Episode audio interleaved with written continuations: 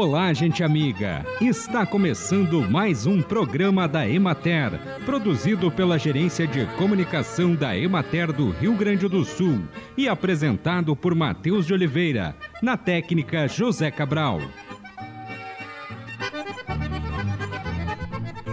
Com a chamada Cuide da Sua Vida, uma campanha da Secretaria Estadual da Saúde faz alusão à alta mortalidade por AIDS no estado, a maior do país fato que pode estar relacionado a uma maior proporção de diagnósticos tardios da infecção pelo HIV já em fase mais avançada.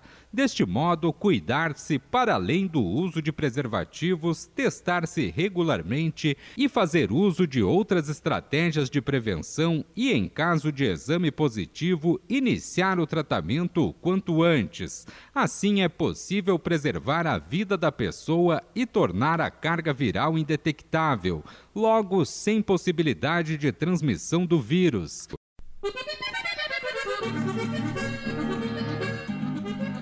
Nos últimos anos, os produtores rurais têm passado por situações complexas e adversas, como estiagens, ciclones, enchentes, vendavais e chuva de granizo.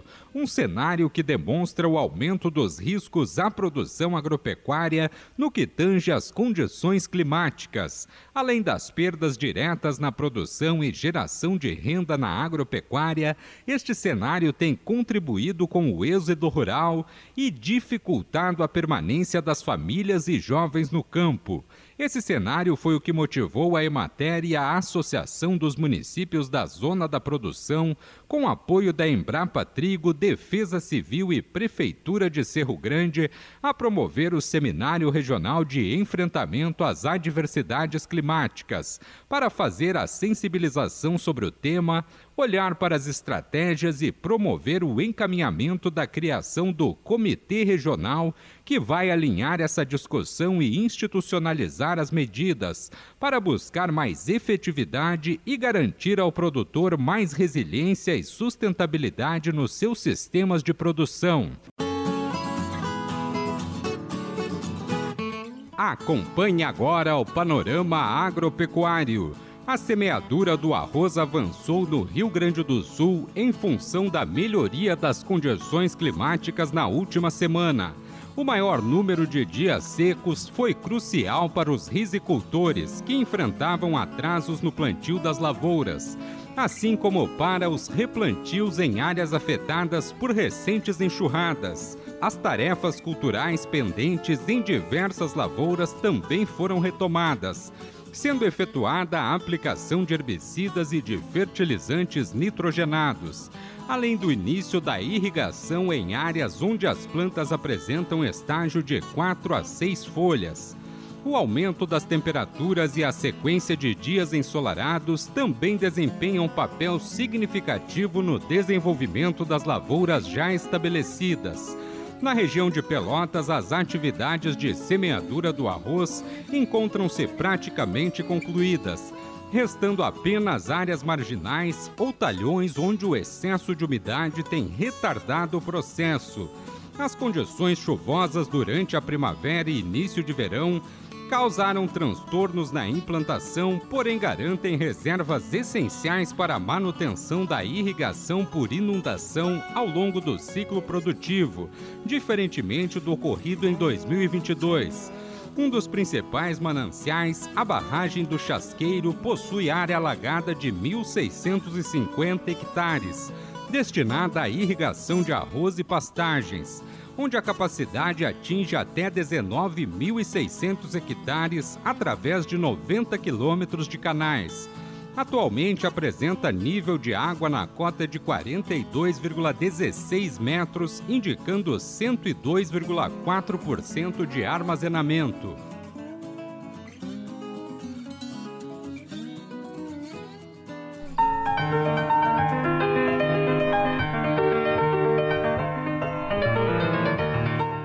Hoje estamos aqui no centro de treinamento de Teutônia, no Vale do Taquari, onde está ocorrendo o último curso de produção de morango em substrato. É um dos últimos cursos do ano, né? um ano uh, intenso de, de atividades. E aqui ao meu lado o coordenador do CERTA, o Maicon Berwanger, que é extensionista da Emater Ascar também, para falar, Maicon, a respeito desse ano. Né? Uma série de atividades, acho que cursos novos né, que foram inseridos no CERTA. Que balanço que dá para fazer? Estamos adentrando dezembro já, né? estamos indo para o final do ano. Que balanço que dá para fazer então desse ano de atividades, né? com bastante diversidade, enfim. Isso mesmo, Tiago. É, foi um ano bastante intenso, principalmente no, no segundo semestre, é, onde nós tivemos a, o incremento né, do curso de Juventude Rural dentro da nossa grade de, de cursos. É um curso muito bacana, que é um trabalho pensando no futuro, né, pensando nos futuros produtores né, que vão, vão estar nesse meio, e um trabalho extremamente importante. É, nós temos, nesse ano, passaram aqui pelo centro de treinamento 345 cursistas né, de várias regiões do estado e também fora do estado.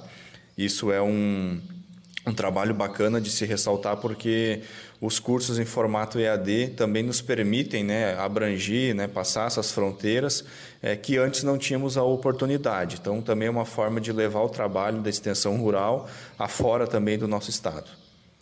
Uh, a gente pode projetar, né, Maicon, para o próximo ano a continuidade né, do, dos cursos, né? quais são as, as atividades, os cursos que estarão disponíveis para os agricultores, né, quem tiver interesse né, em, em acessar, quais os caminhos, enfim.